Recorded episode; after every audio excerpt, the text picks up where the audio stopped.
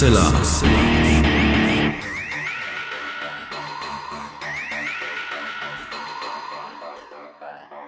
Hallo und herzlich willkommen zum 321. Mal bei Hoaxilla, dem skeptischen Podcast. Wie immer bei mir die wunderbare Hoax Mistress Alexa. Hallo ihr Lieben da draußen, willkommen zu dieser neuen Folge von Hoaxilla. Und bei mir ist natürlich wie immer zum Glück der wunderbare Alexander Hoaxmaster.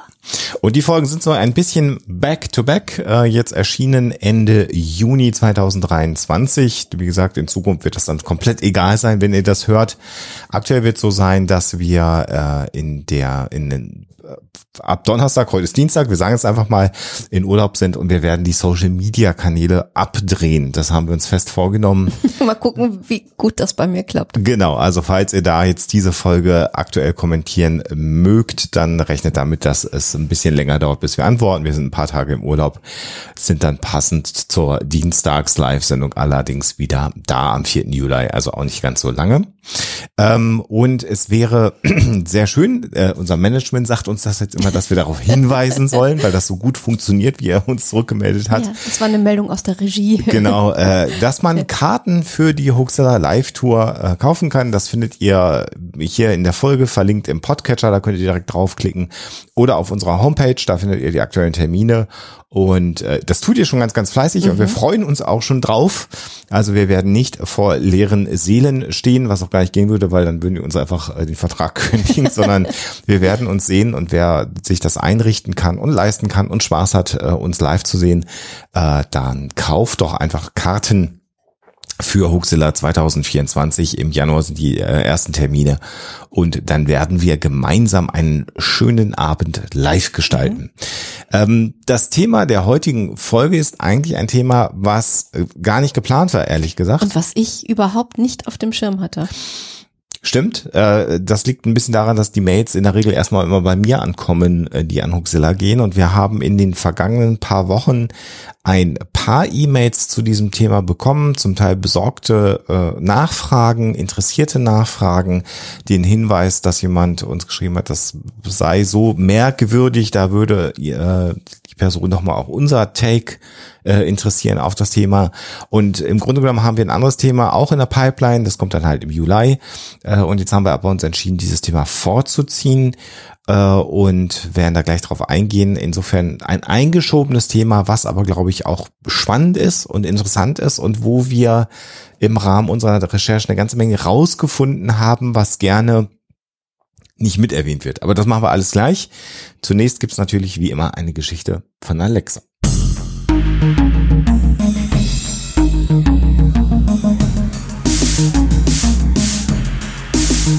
Die Story der Woche.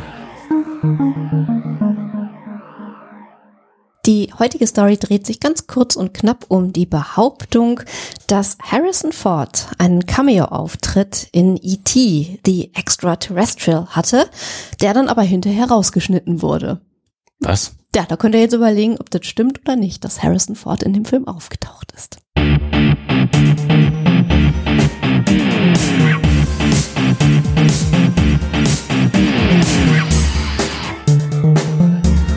Thema der Woche. Ja, ihr habt das natürlich gelesen. Äh, Im heutigen Thema geht es um das äh, Aerial School Encounter oder die Ruva Alien Sightings. Ähm, eine Geschichte aus dem Jahr 1994, wo in Simbabwe im, äh, in der Pause in einer Schule 60 SchülerInnen äh, plötzlich ein UFO gesehen haben, Aliens gesehen haben und dieser Fall ist, so findet man es dokumentiert, extensiv dokumentiert von verschiedenen äh, ForscherInnen wurde sich das angeschaut und äh, gilt als einer der schwerst erklärbaren oder eventuell sogar echtesten UFO-Sichtungsfälle ähm, der Welt. Wer sich das Folgenfoto angeschaut hat, den Hinweis möchte ich gerne kurz geben. Äh, das ist ein KI-generiertes Bild, wo ich tatsächlich mal gesagt habe, mach mal ein paar fliegende Untertassen in äh, der Savanne von Zimbabwe. Und das, was erzeugt wurde, ist ein nettes Bild, was man als ähm, Folgenfoto super verwenden kann, aber ist natürlich kein wirkliches Foto und hat nichts mit den realen Ereignissen zu tun. Wir können ja anfangen, indem wir diese Nahbegegnung der dritten Art. Mhm. So würde es in der Kategorisierung von UFO-Forschenden eingeordnet werden, mal beschreiben, so wie es in der ja, UFO-Literatur und in Interviews äh, in den Jahren nach 1994 ganz oft beschrieben wurde. Und wenn man einfach mal in Google, genau. Mhm. äh, wenn man in Google eingibt, man muss, also das äh, war schon so, dass wir etwas ausführlicher recherchieren mussten, um so ein wenig mehr Einblick in die realen Ereignisse zu bekommen, weil man sehr viele Seiten hat, die wie soll ich sagen, fasziniert über dieses Ereignis äh, sprechen und davon kann man auch in der Tat fasziniert sein von, über, äh, von diesem Ereignis. Aber es hat ein bisschen mehr Mühe gemacht, so ein wenig herauszurecherchieren, was alles ganz genau passiert ist. Also deswegen ähm, äh, macht das Sinn, dass wir erstmal sagen, das, was man schnell findet im Internet, damit fangen wir an. Das war ja dein Ansatz, Genau, dann Alexa. arbeiten wir uns so ein bisschen vor und versuchen genau die Schalen der Zwiebel ein bisschen abzuschälen. Mhm. Äh, wir befinden uns am 16. September 1994 in Ruwa, Zimbabwe. Ähm, das wird immer beschrieben als eine Schule, die Ariel School in einer sehr ländlichen Gegend. Und wir befinden uns in einer Zeit, in der so eine Vormittagspause stattfindet. Die Lehrer sind alle in einer Besprechung, die Kinder sind draußen auf ihrem Spielplatz. Und ähm, die Kinder sehen ähm, ein bestimmtes Ereignis. Das wird immer beschrieben als ein UFO, das ungefähr 100 Meter von ihrem Spielplatz entfernt landet. Äh, zwei Wesen mit großen Augen kommen heraus, gekleidet in Schwarz äh, die sich auch so ein bisschen wie in Zeitlupe bewegen und hin und her laufen und die Kinder beobachten. Unter den Kindern bricht dann auch Panik aus. Äh, Sie äh, starren die Kinder auch an und suchen ganz direkt mit einigen Kindern den Blickkontakt und sie übermitteln eine Botschaft. Und in dieser telepathisch übermittelten Botschaft geht es um die Zerstörung der Umwelt, um die Gefahren der Technologie, also dass die Welt untergeht, wenn man sich auf Technologie zu sehr verlässt äh, und da zu viel ja sozusagen Einfluss auf das Leben nehmen lässt durch Technologie. Und äh, niemand von den Erwachsenen, also von Lehrern äh, und Menschen, die da irgendwie die Aufsicht führen, kriegt das mit und die Kinder laufen dann rein, erzählen das den Lehrern, erzählen das zu Hause den Eltern und dann nehmen die Ereignisse Fahrt auf. Es kommen JournalistInnen, die Interviews führen und noch andere Menschen und dann äh, kriegt das Ganze also eine riesen Aufmerksamkeit. Es wird immer so beschrieben, als würde derjenige, der da hauptverantwortlich äh, später die Interviews führen, ein äh, Harvard-Psychologe, nee, Psychiater, Mhm. Also ein Arzt in dem Fall. Genau, äh, Dr. John Mack. Ähm, äh, also die Interviews mit allen Kindern führen, also es wird immer von 62 Kindern gesprochen, die das ähm, also bezeugt haben, die Augenzeugen waren und alle Kinder hätten äh, ein und dasselbe berichtet und er hätte nun also in diesen Interviews festgestellt, dass die eindeutig nicht lügen und genau das, was sie berichten, auch erlebt haben. Und so hat dieses Ereignis dann eben äh, in dieser Erzählweise Eingang in die UFO-Literatur gefunden und ins Bewusstsein der Menschen. Nicht so sehr äh, außerhalb von Afrika, ähm, aber äh, doch schon in der UFO-Szene ähm, prominent genug, als dass es immer wieder erwähnt wird, als das Phänomen, was man nun irgendwie überhaupt nicht erklären könnte. Genau, äh, du hast eine äh, Zahl noch unterschlagen, nämlich 12.12 Uhr. 12. Da Genau. soll das Ereignis Ja. stattgefunden haben, am 16. September 1994. Also es wird sehr genau festgelegt. Du hast die Interviews schon beschrieben von John E. Mack. Bevor der die Interviews geführt hat, haben die Kinder mit Cynthia Hind gesprochen, eine Ufologin, ähm, die also auch sehr viele Interviews dokumentiert hat und auch zusammengefasst hat und mehrere Publikationen dazu dann veröffentlicht hat.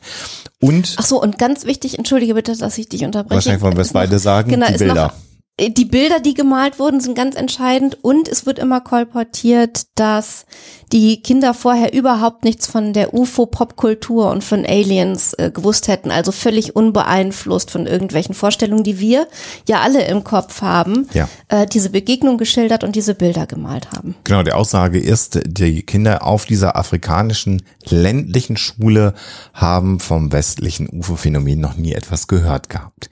Das ist so im Groben äh, die äh, Geschichte und wenn man das so alles liest und dann auch die Fotos sieht und dann äh, also Fotos von den Zeichnungen der Kinder sieht, wo dann tatsächlich Dinge gezeichnet werden, die wie Flugscheiben aussehen, die am Boden stehen, zum Teil gelandet sind, zum Teil aber auch fliegen.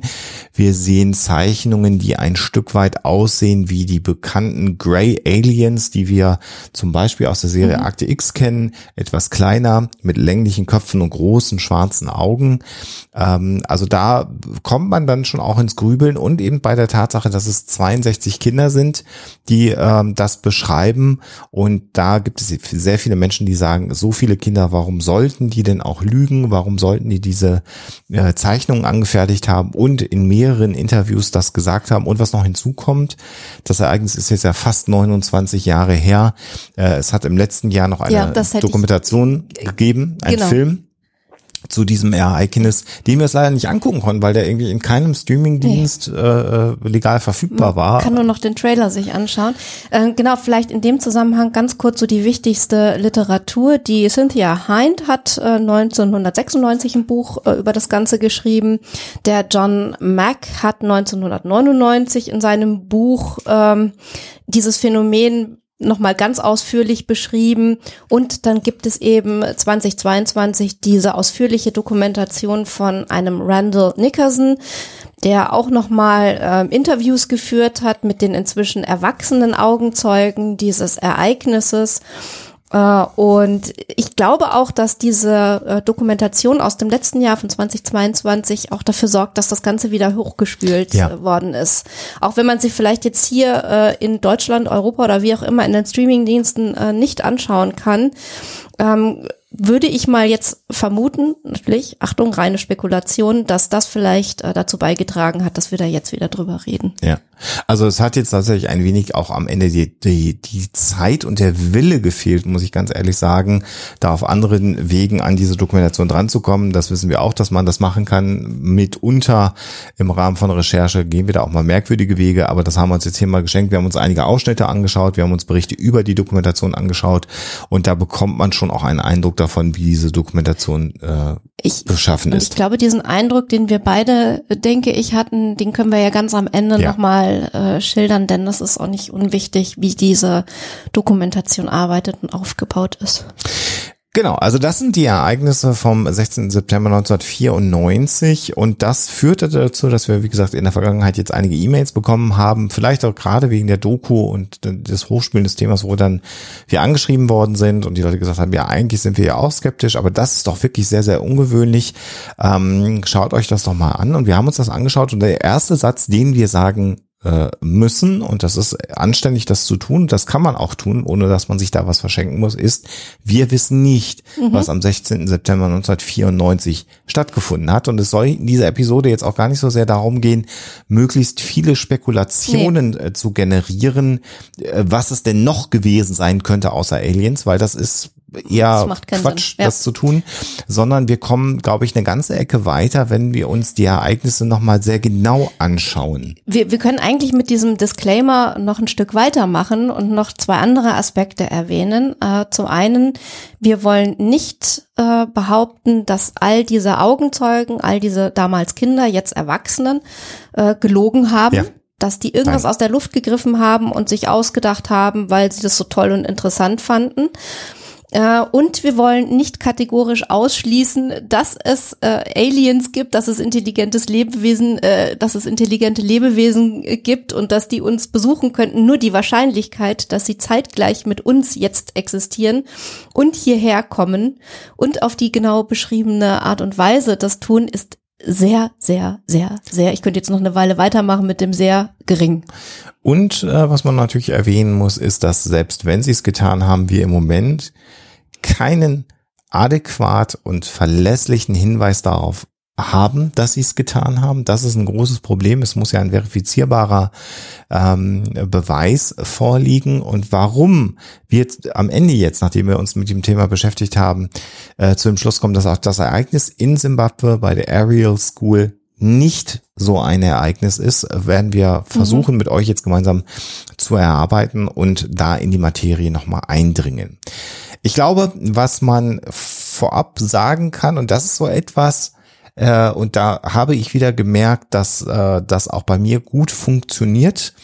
Äh, der erste Punkt, als ich das gelesen habe, war mein internalisierter Rassismus, Hm, den ich in mir trage und meine Unkenntnis darüber, wie es denn genauso in Afrika ist. Denn als ich gelesen habe, eine Grundschule in Afrika und die Kinder haben auf dem Schulhof gespielt, hatte ich tatsächlich so eine ländliche Schule vor Augen, äh, mit sehr vielen schwarzen Kindern, die da gespielt haben und habe gedacht, ja, das ist wirklich ungewöhnlich.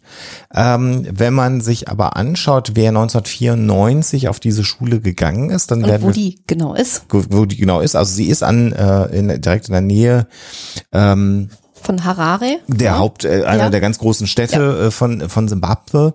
Ähm, äh, eine sehr und das klingt jetzt ganz bescheuert, wenn ich das sage, aber eine sehr westlich geprägte Stadt. Und es war eine Privatschule, die etwas außerhalb der Stadt liegt, in die Eltern die durchaus vermögend waren und zum Teil sogar britische Wurzeln hatten, ihre Kinder geschickt haben, damit sie eine gute berufliche Zukunft haben.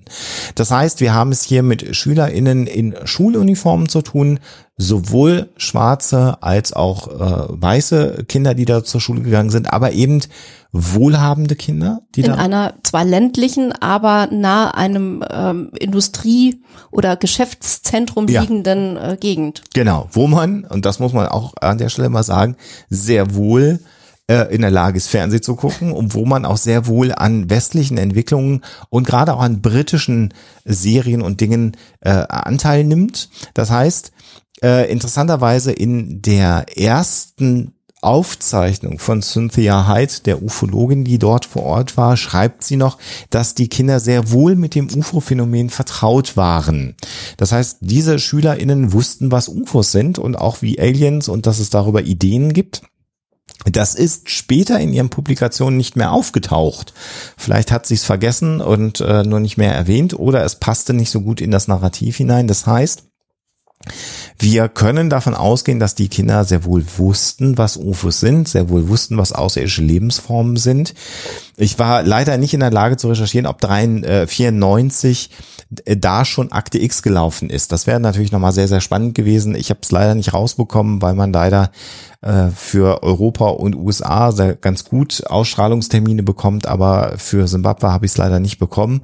Dann wäre es natürlich besonders einfach zu sagen, dann ist es da auch schon ins Kulturgut übergegangen. Aber wir sprechen ja nachher sowieso noch über ein vorangegangenes Phänomen in der Gegend, äh, was genauso eine Rolle spielt und eigentlich Akte X mehr oder weniger überflüssig macht. Genau, denn äh, was äh, äh, im Grunde genommen äh, auf vielen, vielen Seiten, die über dieses Phänomen berichten, komplett nicht beachtet wird und was äh, ähm, äh, ein wenig die Gemütslage, so möchte ich das mal formulieren, in der Region aber sehr gut beschreibt und was hochrelevant ist, ist die Tatsache, dass zwei Tage vor diesem Ereignis es eine Welle von UFO-Sichtungen äh, in Simbabwe gegeben hat. Mit panischen Anrufern beim Radio, Anrufen bei der Polizei, Gruppen von Menschen, die merkwürdige Ereignisse am Himmel gesehen haben. Und äh, das ganze Land befand sich quasi gerade in so einem, in so einem UFO-Hype, weil man was am Himmel gesehen hat, was man sich nicht erklären konnte. Und das wird gerne vergessen zu erwähnen. Und was man da gesehen hat. Die, eine Radiostation, also die Anrufe sind nicht einfach so eingegangen. Eine Radiostation hat regelrecht dazu aufgerufen, die Menschen äh, da anzurufen und von ihren Sichtungen zu berichten. Genau. Und was man äh, findet. Und wenn man dann nachrecherchiert und da ein bisschen äh, Recherchearbeit investiert und wir haben äh, es leicht gehabt, weil wir haben bei Burning Dunning in die ähm, Skeptat-Folge mal hineingehört, die werden wir euch auch verlinken. Und da findet man dann relativ schnell und das kann man dann natürlich an anderen Stellen dann auch finden, dass es zu genau diesem Zeitpunkt im September eine Zenit-2-Rakete gegeben hat, äh, der, der Sowjetunion oder Russland, war es da schon die russische Föderation 94, äh, wahrscheinlich schon russische Föderation, ähm, die äh, wieder in die Atmosphäre eingetreten ist. Die äh, Zenit-2-Rakete hat einen vermutlich Spionagesatelliten namens Cosmos 2290 ähm, äh, äh, ausgesetzt. Äh, der Start der Rakete war der 26. August 94 und äh, dann im September sind dann Teile der Trägerrakete wieder zurück in die Atmosphäre gefallen und sind verglüht. Weltraumschrott ist ja ein beliebtes Thema und einiges von dem Weltraumschrott fällt zurück. Und das ist genau ähm, dort geschehen, dass man eben in Simbabwe diese Trägerrakete beim Eintreten in die Atmosphäre hat verglühen sehen. Die wird auch wahrscheinlich auseinandergebrochen sein und wird dafür dann natürlich als Erklärung sehr schön herhaltbar sein, dass man gesagt hat, da war erst ein Punkt, der hat geglüht und dann hat sich das sogar noch aufgeteilt. Das beschreibt eben wunderbar den Wiedereintritt zu einer Trägerrakete, die dann in der Atmosphäre verglüht. Und das ist vorher passiert. Das heißt, das war im Radio, die Leute auf der Straße haben sich darüber unterhalten. Das war Tagesthema sozusagen, dieses UFO-Ereignis. Und das war eben zwei Tage vor dem 16. September. Das heißt, diese Idee, dass ein, ein Land, eine Region in der Welt, die überhaupt nie in Berührung mit dieser ähm, Thematik gekommen ist, ist halt einfach komplett falsch. Das war gerade Mörder-UFO-Hype und dann haben die Kinder etwas gesehen was sie irritiert hat. Mhm. Ähm, ein nächster Aspekt, den man ansprechen muss, und das auch, das verschwindet immer so ein ganz kleines bisschen, ist die Tatsache, und ich möchte an der Stelle das noch einmal sagen, wir möchten an keiner Stelle die Wahrnehmung dieser 62 Kinder abwerten. Ja, wir wollen nicht sagen, dass die nicht irgendwas Ungewöhnliches erlebt haben, dass die was Ungewöhnliches gesehen haben, dass die gar lügen, Viele von denen, 29 Jahre später, sind ja inzwischen erwachsene Menschen, die auch für die Dokumentation sich nochmal geäußert haben, für die dieses Ereignis auch eine gewisse Richtungs gebende Funktion im Leben vielleicht gegeben ja, hat? Oder zumindest in irgendeiner Form identitätsstiftend äh, gewesen ist und durchaus noch einen weiteren Einfluss aufs Leben ausgeübt hat, wie der nun auch immer ausgesehen mhm. äh, haben mag. Also das ist nichts, was man einfach so abtun sollte, ähm, aus Respekt auch vor den Menschen, die da zu Wort kommen. Also uns ist dieser Respekt gegenüber den Augenzeugen von damals ähm, sehr, sehr wichtig. Ähm, es ist aber äh, mindestens ebenso wichtig ähm, herauszustellen, wer die Menschen gewesen sind, die diese Kinder damals interviewt haben und in welchem Kontext das passiert ist. Denn ähm, Kontext ist in diesem Zusammenhang bei diesem Phänomen extrem wichtig. Hochrelevant. Also 62 Kinder, die das äh, äh, erlebt haben.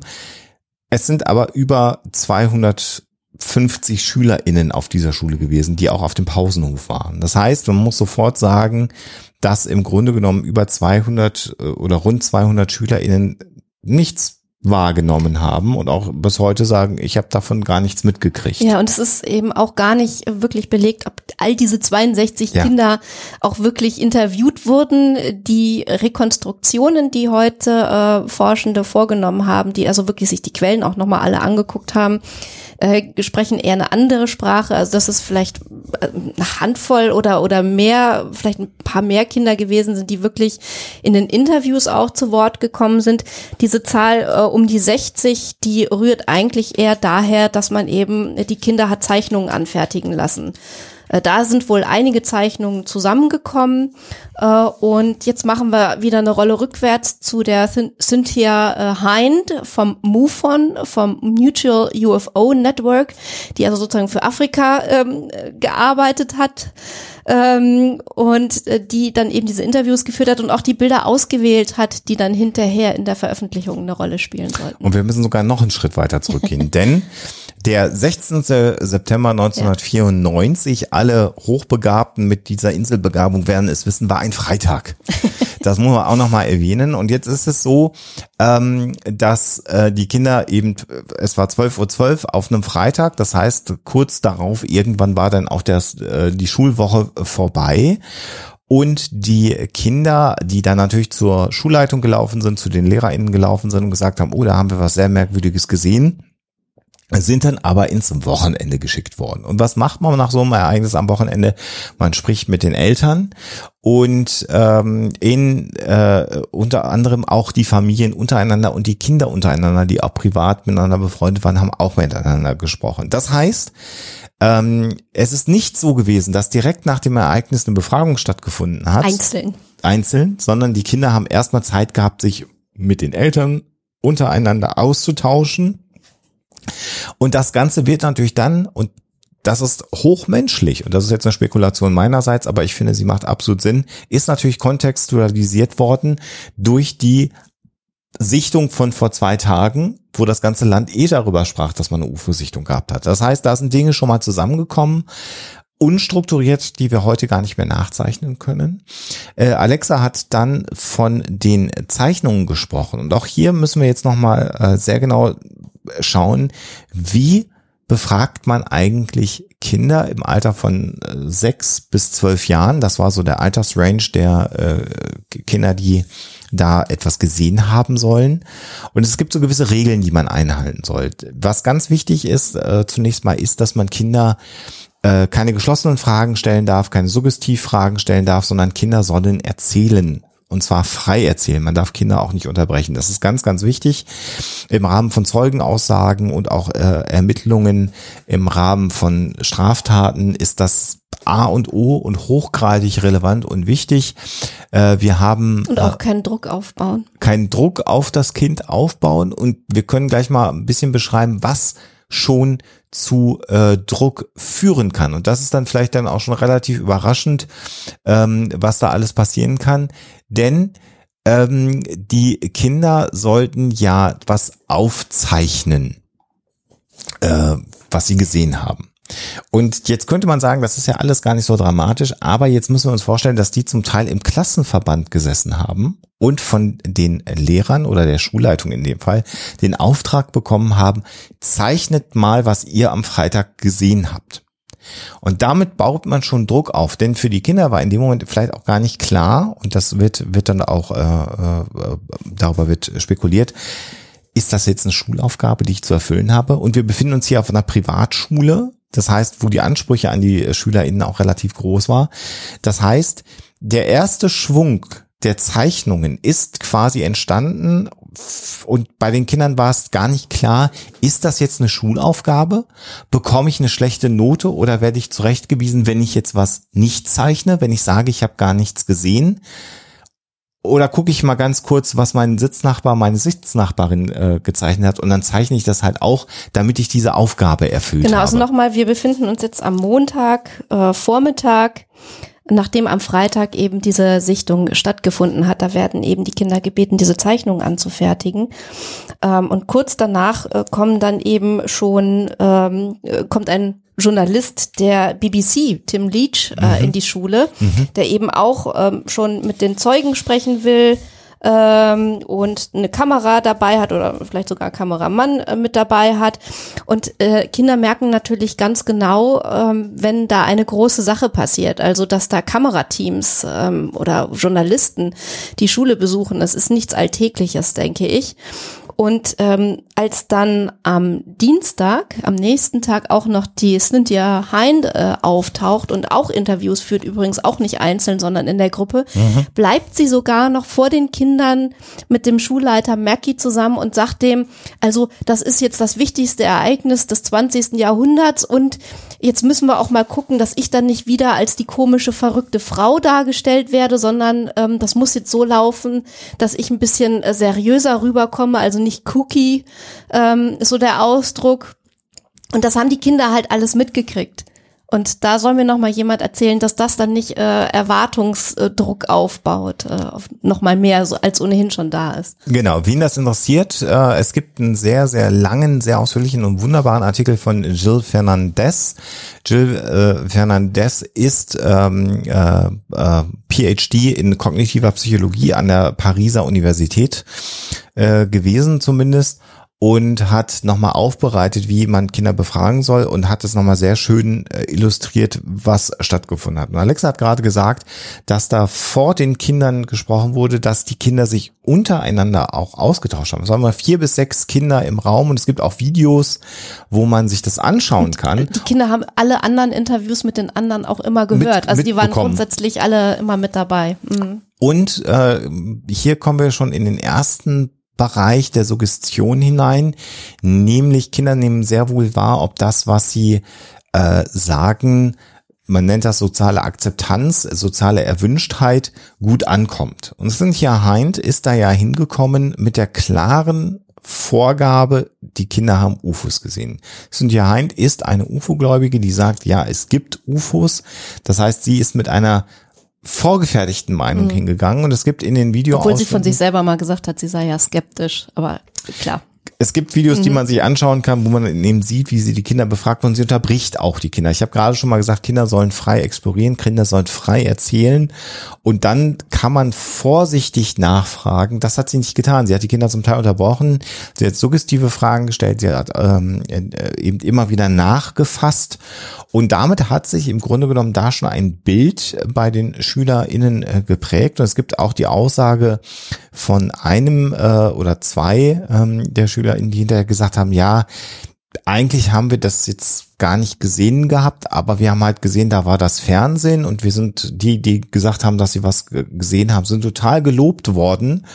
Und dann haben wir halt gesagt, ja, dann sagen wir halt auch was. Also da sehen wir schon, wie empfänglich Kinder dafür sind. Nochmal, wir wollen das nicht verurteilen, mm. sondern einfach Mechanismen aufzeigen, die da ablaufen. Exakt, das ist genau der Punkt. Und das ist äh, wie soll man sagen, Cynthia Hind will ich jetzt auch gar keine böse Absicht oder Böswilligkeit unterstellen, sondern sie hatte diesen Eifer, Sie hatte das Gefühl, hier haben wir ein Ereignis, was so ungewöhnlich ist, das könnte der ultimative Beweis für äh, ein, ein, eine Begegnung der dritten Art, also tatsächlich direkte äh, Begegnung äh, mit, mit Außerirdischen äh, und Menschen sein und hat sich da sozusagen ein Stück weit verleiten lassen. Mhm. Es gibt sie, sie, sie hatte noch einen äh, Gehilfen dabei ähm, und der hat dann so ein bisschen sich auch den Ort angeguckt, mhm. wo das Ganze hätte stattfinden sollen, hat aber keine physischen Belege für ein ungewöhnliches Ereignis gefunden. Also der ist da mit einem Geigerzähler rumgelaufen und hat geschaut, ob man da irgendwelche Metall Überbleibsel finden kann oder ähnliches. Da ist aber durchaus nichts gefunden worden. Das ist auch äh, tatsächlich so offen gesagt worden, dass man da nichts gefunden hat. Und ähm, darauf angesprochen ist die sind ja halt auch so ein bisschen ausgewichen und hat dann gesagt, ja, es gab ja irgendwie 1979 in Großbritannien schon mal ein Ereignis, äh, wo man uns auch nicht geglaubt hat, äh, aber es wird doch jetzt langsam Zeit, dass die Leute mal aufwachen äh, und sich mit dem Phänomen beschäftigen. Äh, und insofern äh, bleibt da natürlich auch sehr, sehr vieles im äh, Argen und im Wagen. Was aber in den Interviews, die die Cynthia geführt hat, nicht vorkommt, ist die Telepathie. Also diese telepathische Botschaft über die Umweltzerstörung und die Gefahren der Technologie, das hat man in all diesen Interviews nicht gefunden. Das hat sie zwar später auch berichtet, aber erst nach einem anderen Ereignis. Und was man sagen kann, wir werden eine Seite verlinken, die läuft in ein Free-Dollar-Kit. Da sehen wir auch nochmal, wie äh, die verfügbaren Interviewschnipsel, mhm. die man mhm. zusammengetragen hat, die hat man transkribiert und hat es dann verglichen mit dem, was Cynthia Hyde hinterher in ihrem Buch insbesondere auch publiziert hat. Und da stellen wir fest, dass sie durch marginale Auslassungen, Verschiebungen dessen, was die Kinder wirklich gesagt hat, äh, ein Narrativ gesponnen hat. Zum Beispiel gibt es im Grunde genommen bei all den Beschreibungen der Kinder nie, wenn man sich die Transkripte anguckt, den Hinweis, dass das UFO gelandet ist. Die Kinder haben immer gesagt, da war was unter den Bäumen oder da war was im hohen Gras und dann war es weg. Das ist eine sehr häufige Formulierung. Daraus hat Cynthia Hind aber dann in ihren Büchern gemacht, dass die Kinder gesehen hätten, wie das UFO gelandet sei, wie da Personen Plural in dem Fall auch ganz wichtig, ausgestiegen sind und dann hinterher wieder weggeflogen sind. Das haben die Kinder, zumindest in den Schnipseln, die man hat und die man transkribieren kann. Die auch nicht so einheitlich sind, wie es immer dargestellt die so, wird. Genau, nicht so einheitlich sind und wo man sehr genau natürlich das Transkript mit dem, was sie im Buch schreibt, vergleichen kann und dann feststellt, oh guck mal, in der Videoaufnahme, die wir hier haben, sagt das Kind aber den Satz mit zwei, drei Worten anders oder der Satz geht noch weiter und hört bei Cynthia Hind auf. Also deswegen kann man das natürlich exakt exakt zusammenführen, auf welche Aussage sie das äh, bezieht. Das heißt, da hat sie schon ein Stück weit angefangen, ein Narrativ zu spinnen und wie soll ich sagen, den Kindern so ein bisschen Dinge in den Mund zu legen, die die Kinder gar nicht so gesagt haben. Alexa hat es gerade schon gesagt, ähm, nicht alle haben irgendwelche Lebensformen gesehen. Einige Kinder haben gesagt, da war irgendeine Gestalt. Einige Kinder haben gesagt, da waren zwei Gestalten. Eine hat oben drauf gestanden auf dem Ding, eine lief davor rum. Ähm, Das mit den großen Augen haben bei weitem nicht alle gesagt. Einige haben gesagt, nee, habe ich gar nicht gesehen, dass da ein Gesicht war. Das war auch viel zu weit weg. Das heißt, wenn man beginnt, in die Originalaussagen hineinzuschauen, und nochmal auf der Seite Three Dollar Kit ist das sehr schon zusammengetragen worden, stellt man fest, sehr heterogen, was die Kinder erzählt haben. Und auch diese Beschreibung, auf die es dann am Ende hinausgelaufen ist, wenn man das heute liest, dass es eben diese klassischen Grey Aliens sind, die große Augen haben und einen länglichen Kopf, das haben die Kinder nicht konsistent so ausgesagt. Das heißt, wir haben hier bei 62 äh, oder wie auch immer, wie viele Aussagen hier dokumentiert sind, was sind ja Aussagen, eben nicht dieses Bild, dieses einheitliche Bild, was sie hinterher uns erzählt hat. Und was man, wenn man einfach nach diesem äh, Ereignis sucht, auch findet. Das war gar nicht der Fall. Und es gibt halt auch so Dinge, dass sie äh, ähm, eine Größenangabe so ein bisschen variiert hat. Also das Wesen sei eine Standard Six Child Größe gewesen, wo sie sagt, das ist ungefähr ein Meter, wo man hinterher sagt, nee, wenn man sich also hier die offiziellen CDC-Daten anguckt, dann ist das Kind äh, mit einer Standard Six eher so im Bereich von einem Meter fünfzig groß. Also äh, das passte auch nicht zusammen. Das heißt, wir merken hier schon, wie Cynthia Hind so ein Stück weit in ihre Berichte, in ihr Buch dann auch später das hineingeschrieben hat, was sie gerne hätte hören wollen, was aber nicht exakt mit den Aussagen der Kinder zusammenpasst. Genau. Ähm, als ich das erste Mal gelesen habe, dass ähm, an dieser ganzen UFO-Geschichte ein Harvard-Psychiater, ein Doktor äh, beteiligt war, der Interviews geführt hat, da habe ich schon einen Moment gezuckt und habe gedacht, naja, okay, also so ein Akademiker, so ein renommierter, äh, der wird sicherlich gewusst haben, was er tat, bis ich dann ein bisschen näher gelesen habe und ähm, da auch Faktoren gefunden habe, die eine etwas andere Sprache sprechen. Mhm. Wenn wir jetzt zu äh, John Mack kommen, dann müssen wir vor allen Dingen erstmal erwähnen, wann er diese Interviews geführt hat. Zu dem Zeitpunkt, als er äh, in Zimbabwe auftaucht und mit den Kindern die Interviews macht, sind mindestens zweieinhalb Monate vergangen nach diesem ganzen Ereignis. Es ist eine Zeit verstrichen, in der ähm, eben die, die Fernsehteams da waren, ähm, die äh, Kinder gelöchert haben, die Schule besucht haben und irgendwann hat dann auch der Schulleiter gesagt, das wird jetzt alles ein bisschen viel und man muss halt gucken, äh, dass der Schulbetrieb normal weiterläuft. Äh, und dann kam aber äh, John Mack und hat die Kinder auch nochmal befragt. Und ähm, bei John Mack muss man eben sagen, auch er hat eine UFO-Vergangenheit. Er ist, äh, was das Thema angeht, wirklich nicht unbeleckt und man, man kann es einfach nicht anders ausdrücken. Er ist als Gläubiger mit einer ganz bestimmten Vorstellung und einer sehr, sehr stark ähm, übernommenen und vertretenen Grundannahme äh, schon dorthin gefahren und hat eben diese Interviews gemacht. Wenn man sich jegliche Berichte anschaut und durchliest, dann ist eine der Sachen, die man immer sofort findet, der Pulitzer-Preisträger mhm. John Mack. Äh, das findet man in der Dokumentation, in dem Trailer, man findet es in Interviews der damaligen Zeit, man findet es auf fast jeder Seite, weil es ganz wichtig zu sein scheint zu erwähnen, dass John Mack einen Pulitzerpreis bekommen hat. Und das ist natürlich etwas, wo man zusammenzuckt und sagt, oh, der Mann muss ja super seriös sein. Es ist ganz wichtig und das ist, äh, finde ich, äh, auch äh, ganz relevant, dass man auf solche, ich nenne das jetzt mal Taschenspielertricks, obwohl es vielleicht gar nicht so gemeint ist, aber Hinweis, der Pulitzerpreis ist ein Preis für journalistisches Arbeiten, für gutes Schreiben von Artikeln. Das gilt auch für Musik und andere äh, künstlerische Tätigkeiten. Das wollen wir ausführlich sagen. Also journalistische, literarische und musikalische Beiträge können mit einem Pulitzerpreis versehen werden. Der Pulitzerpreis ist aber kein Wissenschaftspreis. Das ist ganz, ganz relevant, denn man muss in seinem Kopf die Trennung hinbekommen, dass ein Pulitzerpreisträger eventuell ein guter Schreiberling ist, der gute Artikel verfassen kann oder sogar gute Geschichten schreiben kann, aber es sagt nichts über seinen wissenschaftlichen äh, äh, Werdegang oder seine wissenschaftlichen Meriten aus. Insofern, wenn ihr diese Seiten lest, streicht einfach Pulitzerpreis, weil für das, was John Mack eigentlich macht als Psychiater, ist das komplett irrelevant. Das ist ganz, ganz wichtig, ist aber so ein Effekt, den man hat, wenn man sagt, der Pulitzerpreisträger, dann denkt man, zuckt man innerlich zusammen und sagt, oh, hochkompetenter Mann. aber in einem anderen Feld. Mhm. Ganz, ganz, ganz, ganz wichtig. Dann hat Alexa von der Ufervergangenheit gesprochen und das müssen wir auch nochmal ausführen, denn John Mack zum damaligen Zeitpunkt war der Gefahr ausgesetzt, dass er seine Tenure, also seine Professurenanstellung in Harvard verliert. Warum? Weil er dort als UFO-Gläubiger bekannt äh, geworden ist. Jetzt könnte man sagen, ja, guck hier, das Establishment, ja, die Systemforscher wollen also jetzt hier jemanden, der neue Ergebnisse hat, verdrängen. Völlig klar, also das muss ja geheim gehalten werden.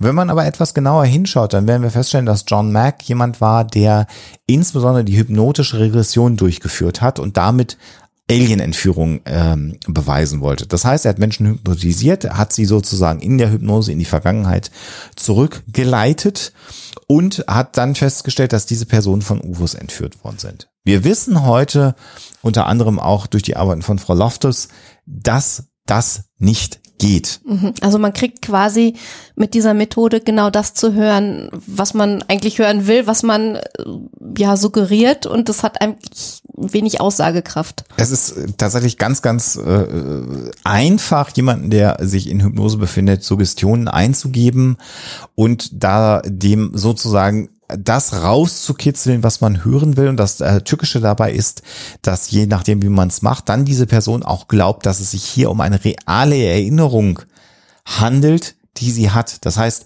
nicht nur kann man hier auf Band sozusagen so eine Aussage generieren, sondern man pflanzt sogar eine falsche Erinnerung im Zweifelsfall dieser Person ein. Nicht falsch verstehen ihr da draußen, wir reden jetzt nicht von Gehirnwäsche nein, oder nein. solchen Dingen, sondern einfach von einer Verstärkung auch äh, vielleicht sogar eines Ansatzes, der schon vorhanden ist. Also wenn jemand schon mit der mit dem Problem dahin kommt und sagt, ich habe das Gefühl, ich bin von Aliens entführt worden äh, und das dann eben von dem Arzt des Vertrauens, an den die Person sich gewendet hat, auch noch so auf so vehemente Weise bestätigt bekommt und vielleicht auch noch die Erinnerung äh, vermeintlich sich verfestigt, dann birgt das schon allein gewisse Gefahren. Da muss man gar nicht mit solchen Vorstellungen wie MK Ultra und Gehirnwäsche und solchen Sachen kommen. Das ist äh, per se schon ein Vorgang, der äh, schwierig genug ist äh, häufig äh, sind ja diese Ereignisse zurückzuführen auf eine Hypnagoge oder Hypnopombe äh, Halluzination zurückzuführen. Also eine, eine Halluzination, die wir am Übergang zwischen dem Wach- und dem Schlafzustand, entweder beim Einschlafen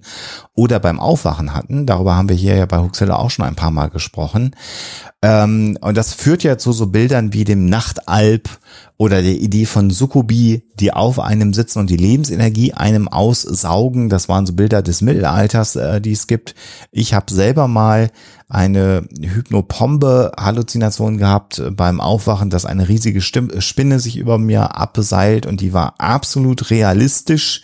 Äh, Alexa kann bezeugen, äh, was ich für eine Panikattacke bekommen habe. Wir haben dann eine, vier, dann auch. eine Viertelstunde äh, eine Spinne gesucht in unserem Zimmer, die überhaupt nicht existent war. Das heißt, diese Halluzinationen sind extrem wirkmächtig und in dem Moment, in dem man sie hat, absolut real. Und da hat es nichts damit zu tun, dass man irgendwie seinen Verstand verliert, sondern das ist ein, äh, ja, wie soll ich sagen, eine Fehlverdrahtung in dem Moment, weil das Gehirn hier Traum und Realität gerade für ein paar Sekunden nicht auseinanderhalten kann. Mhm. Und äh, wenn man jetzt also von Sukubi oder dem Nachtalb ausgeht, das waren eben alte Erklärungsmuster. Und wenn man das dann ergänzt durch ein Alien-Entführungsszenario. Das heißt, so eine Halluzination, die man sich nicht erklären kann. Häufig werden da auch beschrieben Schatten, die durch die Wohnung laufen, Geräusche, die stattfinden, Gestalten vor dem Fenster, Stimmen, die man hört. All das sind solche Ereignisse. Dann kommen wir sehr schnell in dieses klassische Akte X UFO-Entführungsszenario. Man liegt im Bett, man kann sich nicht bewegen, man hört Stimmen, man sieht Gestalten. Und wenn man dann Menschen, die so etwas erlebt haben, nicht eine adäquate Erklärung liefert, und sagte, völlig klar, das klingt mit großer Wahrscheinlichkeit eben nach genau so einer Halluzination, sondern sie hypnotisiert und dann sagt, haben Sie da vielleicht kleine graue Menschen mit, mit, mit großen Augen gesehen? Dann ist man genau an dem Punkt, dass man eine Erinnerung erweitert und suggestiv Einfluss nimmt auf die Person. Und auch hier möchte ich ähm, ja John Mack nicht einmal üble Absichten unterstellen. Äh, sein Verhalten, seine Vorgehensweise ist ähm, den menschlichen Patienten Assistentinnen, die er hat, äh, gegenüber einfach nur extrem verantwortungslos. Also das muss man dann schon sagen. So viel Kritik muss man äh, anbringen. Ja, es ist sehr, sehr unvorsichtig, was er gemacht hat. Ähm, nur entspringt es eben äh, unter Umständen eher dem Wunsch, da etwas herauszufinden, von dem er selber gerne möchte, dass es wahr ist und nicht äh, bösen Absichten. Äh, da sollte man vielleicht unterscheiden. Er hat aber keine hypnotische Regression durchgeführt mit den Kindern. Das ist nochmal ganz wichtig. Mhm. Äh, festzuhalten. Ja, bei ihm waren es dann Einzelinterviews. Wir wissen übrigens heute gar nicht, wie viele Interviews es tatsächlich waren. Äh, vermutlich hat Johnny Mac mit 13 Kindern gesprochen. Das ist aber nicht ganz klar. Wir haben keine Transkripte dieser Gespräche. Jetzt könnte man sagen, Harvard-Professor, der hier den Fund seines Lebens hat, das muss doch alles transkribiert und aufgezeichnet sein. Das ist gar nicht so der Fall. Also es gibt wohl so irgendwie sieben oder neun Interviews. Und da ist es aber auch so, dass man da sehr zurückhaltend ist, im Nachlass von John E. Mack die äh, Transkripte freizugeben. Und was man hier erlebt, ist, dass er genau das macht. Ich habe schon Jill Fernandez einmal äh, erwähnt, den äh, kognitiven Psychologen aus Paris, was man nicht machen soll. Er stellt nämlich Kindern Fragen, die zum Beispiel lauten, was glaubst du, wollten die Außerirdischen auf der Erde? Und in dem Moment lässt er das Kind ja nicht reden, sondern er stellt dem Kind eine Frage und setzt das Kind dem Druck aus, diese Frage zu beantworten. Das heißt, das Kind beginnt zu spekulieren. Und das ist etwas, was sich durch die Interviews oder die Fragmente, die man hat, die man sich anschauen kann oder die man dann eben doch als Transkripte bekommen hat von ihm, das zieht sich durch. Und dann sagt so ein Kind eventuell so etwas wie, ich glaube, sie wollten uns vor etwas warnen. Und das sagt das Kind nicht, weil es das erzählen will, sondern weil es dem Psychiater aus Harvard eine Antwort geben will. Und dann schiebt er die Frage nach, vor was wollen sie denn warnen? Und wieder muss das Kind im Grunde genommen dann wieder spekulieren und sich etwas ausdenken auf etwas, was es sich ja schon ausgedacht hat. Und das zeigt natürlich, wie sehr im Grunde genommen hier Johnny Mac durch die Art und Weise, wie er die Fragen gestellt hat, ähm, die Kinder dazu verführt hat oder suggestiv äh, dahin geführt hat, ihm das zu erzählen, was er hören möchte. Und er hat auch auf die Augen der außerirdischen äh, Wesen hin im Grunde genommen die Telepathie über den Augenkontakt mit den äh, außerirdischen Wesen, mit den angeblichen außerirdischen Wesen, ja herausgekitzelt aus den Kindern. Warum haben die denn so geschaut? Wie haben sie denn die Warnung überwählt? Und dann haben die Kinder sich solche Dinge ausgedacht. Es war eben nicht so, dass ein Kind gesagt hat, da war ein außerirdisches oder da war ein anderes Wesen und plötzlich hatte ich Ideen in meinem Kopf, sondern all das ist erst durch die Fragestellung von John E. Mack äh, entstanden. Und Alexa hat es vorhin schon einmal angedeutet diese ganze Idee dieser telepathischen Übertragung einer Warnung vor Technologie und dass man sinnvoll mit der Erde umgehen soll, hat es bei Cynthia Hind nicht gegeben, bei all den Kindern. Und zum Teil sind es die gleichen Kinder, die interviewt worden sind, sowohl von Cynthia Hind als auch von John E. Mack. Ähm, das mag vielleicht daran liegen, dass Cynthia Hind nicht in diese Richtung gefragt hat. Genau, also sie hat allerdings, äh, das hatten wir, glaube ich, vorhin vergessen zu erwähnen, noch etwas anderes gemacht. Äh, von diesen an die 60 oder um die 60 Zeichnungen, die da angefertigt wurden, äh, die hat sie sich ganz genau angeguckt und da hat sie 22 ausgewählt, äh, die ihr am klarsten in Anführungsstrichen erschienen. Und ähm, da sind wir schon wieder äh, kurz vorm Cherrypicking, also die Zeichnungen, die vielleicht nicht so gut ins Bild gepasst haben oder die, auf denen das Motiv nicht so gut erkennbar war äh, die sind dann eben schon relativ schnell durch ihr Raster gefallen und sie hat eben aus diesen vielen, vielen Zeichnungen sich äh, so eine Top 20 rausgesucht von äh, Zeichnungen, die ihr, ihr da eben am besten reingepasst haben in das Narrativ. Und das ist eine Form äh, von äh, Cherrypicking aus den Daten, aus den vorhandenen, die mhm. äh, ja einfach schon in eine bestimmte Richtung gehen und äh, nicht sehr wissenschaftlich. Das ist genau der Punkt, Alexa, den du jetzt gerade beschreibst.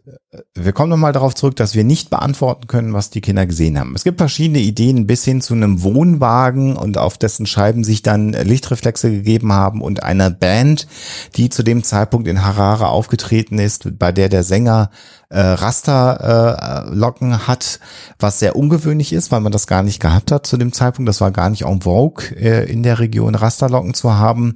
Und interessanterweise, warum sage ich das, haben einige Kinder eben nicht davon gesprochen, dass die alle äh, glatzköpfig waren oder Alienköpfe haben, sondern es gab mehrere Kinder, die berichtet haben, dass da jemand eben so lockige oder ganz merkwürdige Haare ähm, hatten.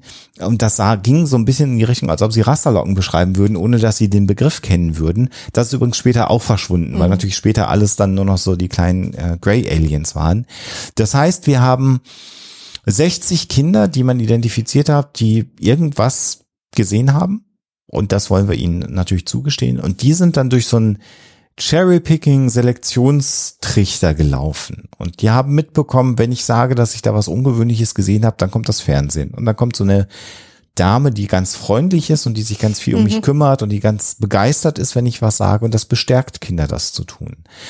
Und dann gibt es noch mal zwei Monate später einen ähm, John E. Mack, der mit der, der ja im Grunde genommen in dieser Suggestionsfalle schon drin ist, weil er so gerne glauben möchte, dass es Aliens gibt, die auf die Erde kommen und die mit Menschen interagieren. Irgendwie auch ein charismatischer Typ. Ja. Ähm, außerdem, also wenn ihr euch den mal anguckt, so ähm, im Netz, äh, wenn der einen befragt und mit seinen Augen intensiv anguckt, dann äh, glaube ich schon, dass man da irgendwie versucht ist, auch zu erzählen, was erwünscht ist. Und dann erleben wir eben so eine Art, äh, ja, wie in so einem Trichter kondensiert sich das immer weiter und es bleiben die Dinge über, die ein super Narrativ darstellen. Und am Ende haben wir das, was ihr uns geschickt habt. Äh, YouTube-Videos, Internetseiten, äh, UFO-Gläubige, die sagen, das kann, könnt ihr doch nicht verneinen, dass das stattgefunden hat. Aber das Problem ist, dass das, was uns geschickt wird oder was vermeintlich dann geschrieben wird, was stattgefunden hat, vielleicht gar nicht so stattgefunden hat. Und wir sehen hier, wie man durch unvorsichtiges Agieren im Grunde genommen die Augenzeugen, die Kinder so weit manipuliert hat, dass wir gar nicht mehr erfahren können, was stattgefunden hat. Und das ist eigentlich sehr, sehr dramatisch.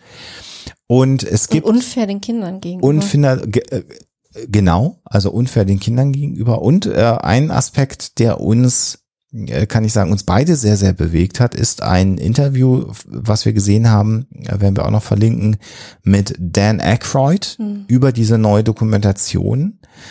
Und ich wusste gar nicht, dass Dan Aykroyd jemand ist, der UFO-gläubig ist. Das kommt aber sehr deutlich durch in diesem Interview-Schnitzel.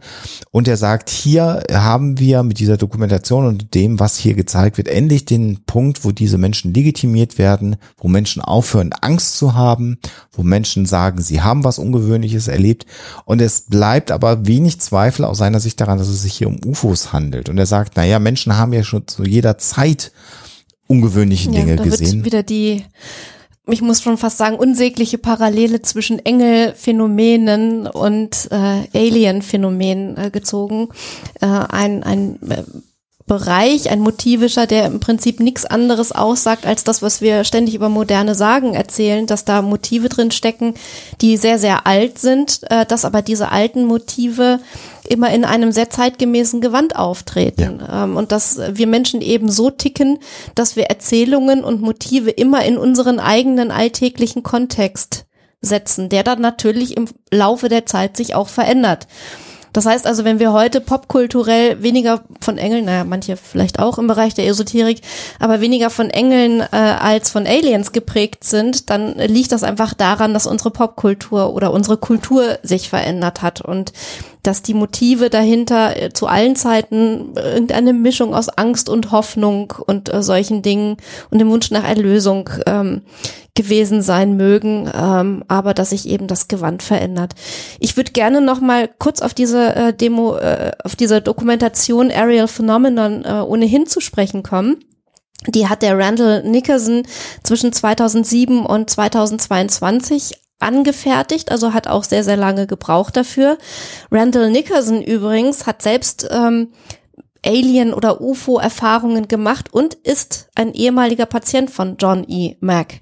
Ähm, und insofern muss man natürlich auch diese ganze Dokumentation in einen gewissen Kontext äh, setzen, auch wenn er auf seiner eigenen Seite in einer Director's Note ähm, oder Director's Statement davon schreibt, dass er eben gar nicht mal unbedingt äh, möchte, dass das so als Alien-Phänomen begriffen wird, diese Dokumentation, sondern dass es vielmehr darum geht, dass Menschen offen berichten dürfen, was sie erlebt haben und ernst genommen werden sollen und so. Und genau das wollen wir natürlich hier auch machen. Also wir wollen die Menschen, denen das widerfahren ist, ernst nehmen und sie auch respektieren, aber man muss natürlich trotzdem den äh, Kontext erwähnen. Also was mich an dieser Dokumentation ähm, gestört hat, war die äh, der Grad an emotionaler Erpressung, der da Ja. stattgefunden hat. Denn du bist, also es geht einmal um Kinder. Da bist du sowieso sofort emotionalisiert, wenn du das äh, siehst, wenn du diese Interviews siehst. Und immer wieder mit der Aussage, Kinder lügen nicht. Kinder Ja. sagen die Wahrheit. Kindermund tut Weisheit kund. Wir warum, kennen das alle. warum sollten, warum sollten die Kinder lügen? Ja. also in dem Moment, wo man dagegen argumentiert, würde man ja den Kindern schon Unrecht Genau, tun. dann ist man ein böser Mensch. Und genauso geht es weiter, wenn dann die Erwachsenen,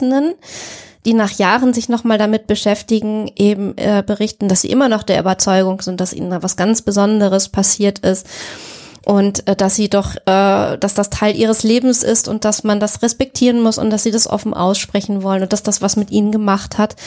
In dem Augenblick, wo wir uns davon nicht überzeugen lassen, äh, und trotzdem skeptisch sind, äh, werden wir zu bösen Menschen, die anderen etwas wegnehmen wollen, die anderen ihre Erfahrungen absprechen und ähm, die üblen Skeptiker sind, die alles kaputt machen. Und äh, das ist so eine Art von emotionaler Erpressung, gegen die ich mich verwehren möchte. Ähm, man kann Menschen die glauben, etwas Ungewöhnliches wahrgenommen zu haben, auch ernst nehmen, ohne ihnen nach dem Mund zu reden äh, und einfach nur zu bestätigen, was sie selber glauben oder was man vielleicht als UFO-Gläubiger selber gerne möchte, das wahr sein könnte, sollte.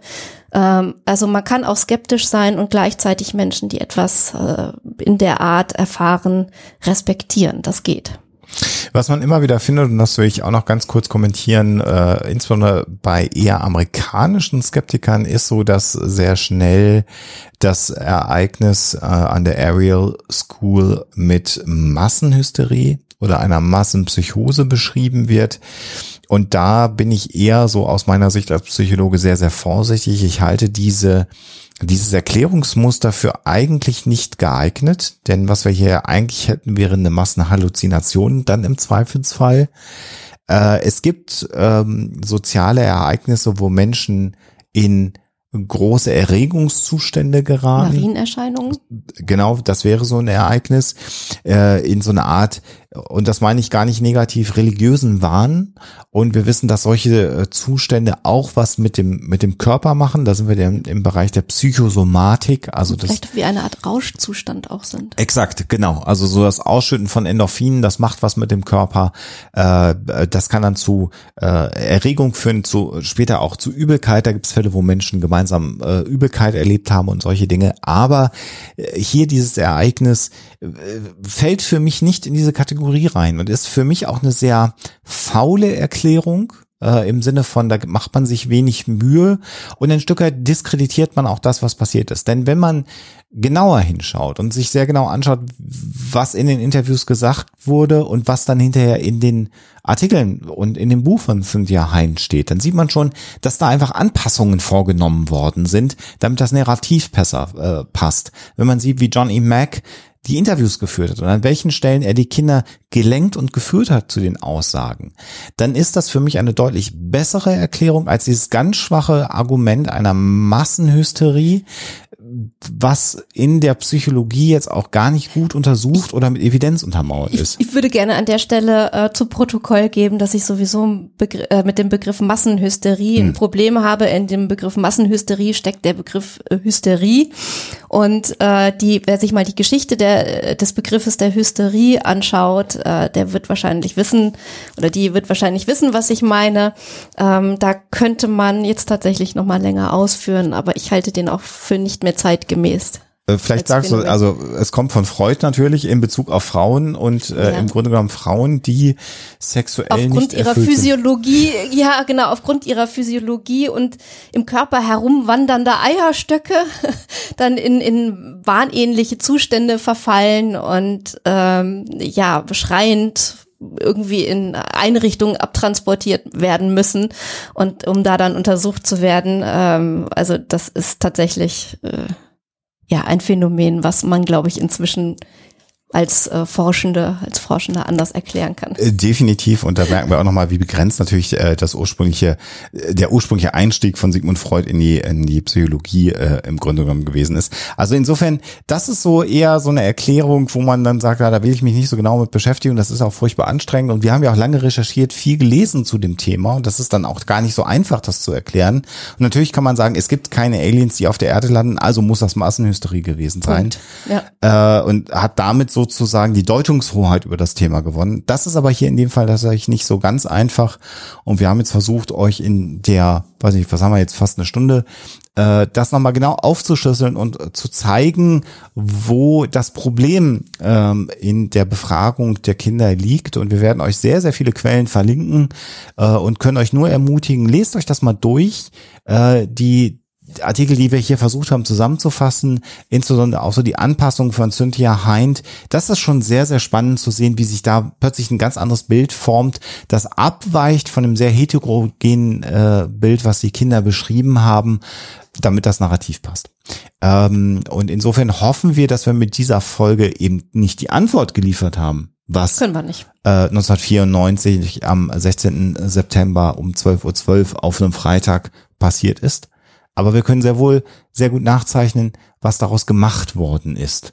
Und äh, das sollte eigentlich ein Lehrstück dafür sein, wie man mit Menschen umgehen, nein, wie man nicht mit Menschen mhm. umgehen sollte, die eine ungewöhnliche Erfahrung gemacht haben. Man muss sie ernst nehmen, aber man darf sie dann auch eben nicht manipulieren und nicht seine eigenen Erfahrungen, Wünsche, Träume, die man so in seinem Rucksack mit sich herumträgt, ihnen überstülpen, sondern muss sich anhören, was diese Menschen zu sagen haben und das dann so nehmen, wie es ist.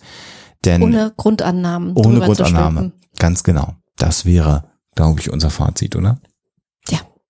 Wow. Langes Thema, spannendes Thema. Wir sind gespannt, was ihr dazu sagen werdet. Und äh, jetzt müssen wir das mit äh, Harrison Ford im IT-Film e aber noch aufklären. Die Auflösung. Thank you.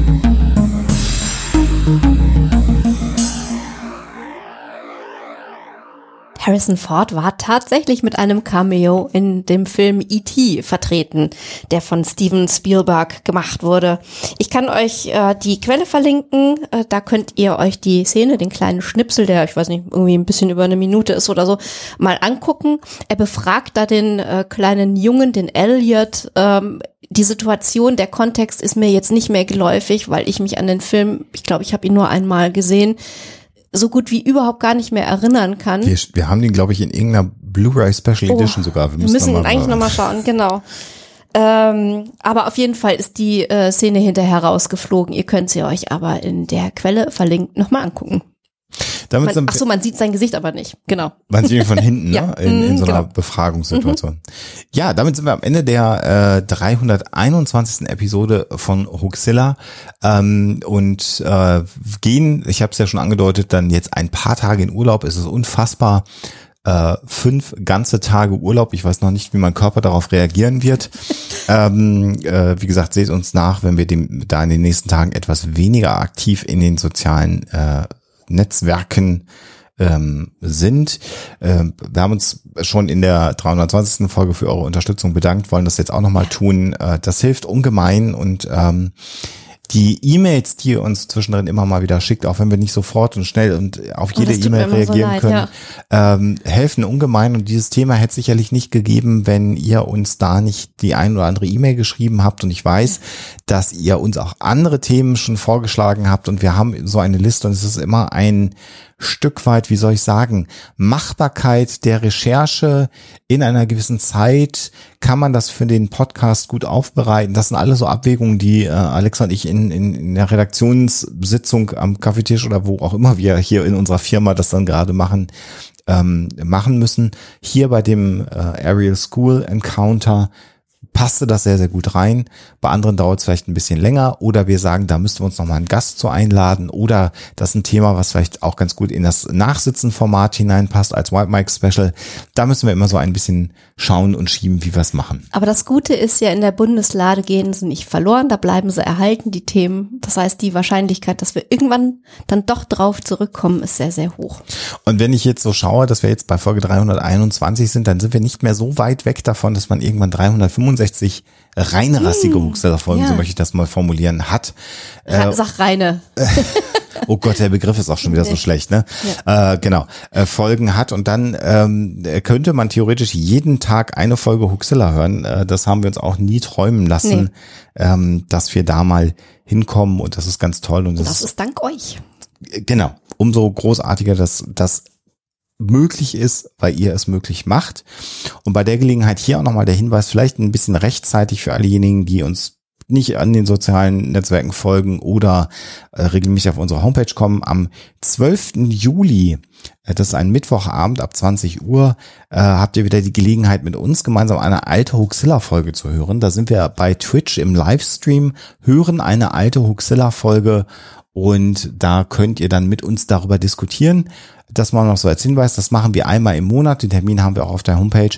Also insofern, das ist dann immer noch eine Gelegenheit, uns anzugucken, wie wir bei alten Folgen so ein bisschen die Farben wechseln. Das macht immer sehr viel Spaß und ist dann auch eine Gelegenheit, dass ihr uns Fragen stellen könnt und dass wir da ein wenig in den Austausch miteinander kommen.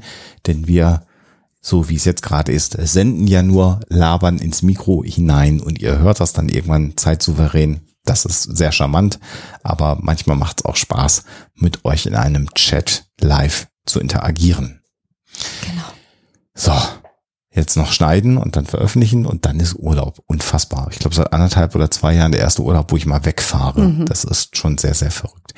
Ähm, auch hier heute wieder ne, bleibt gesagt, äh, bleibt gesund und natürlich immer schön skeptisch bleiben. Tschüss. Der Huxilla Podcast ist ein kostenfreies Projekt und soll das auch immer bleiben. Das ist uns sehr wichtig und du kannst uns dabei helfen, so wie das schon viele andere tun. Vielen Dank dafür. Huxilla unterstützen geht dabei ganz einfach. Zum Beispiel durch einen kleinen monatlichen Dauerauftrag von einem Euro im Monat auf unser Geschäftskonto oder via PayPal. Wie das genau funktioniert, seht ihr auf huxilla.com unter dem Punkt Unterstützen.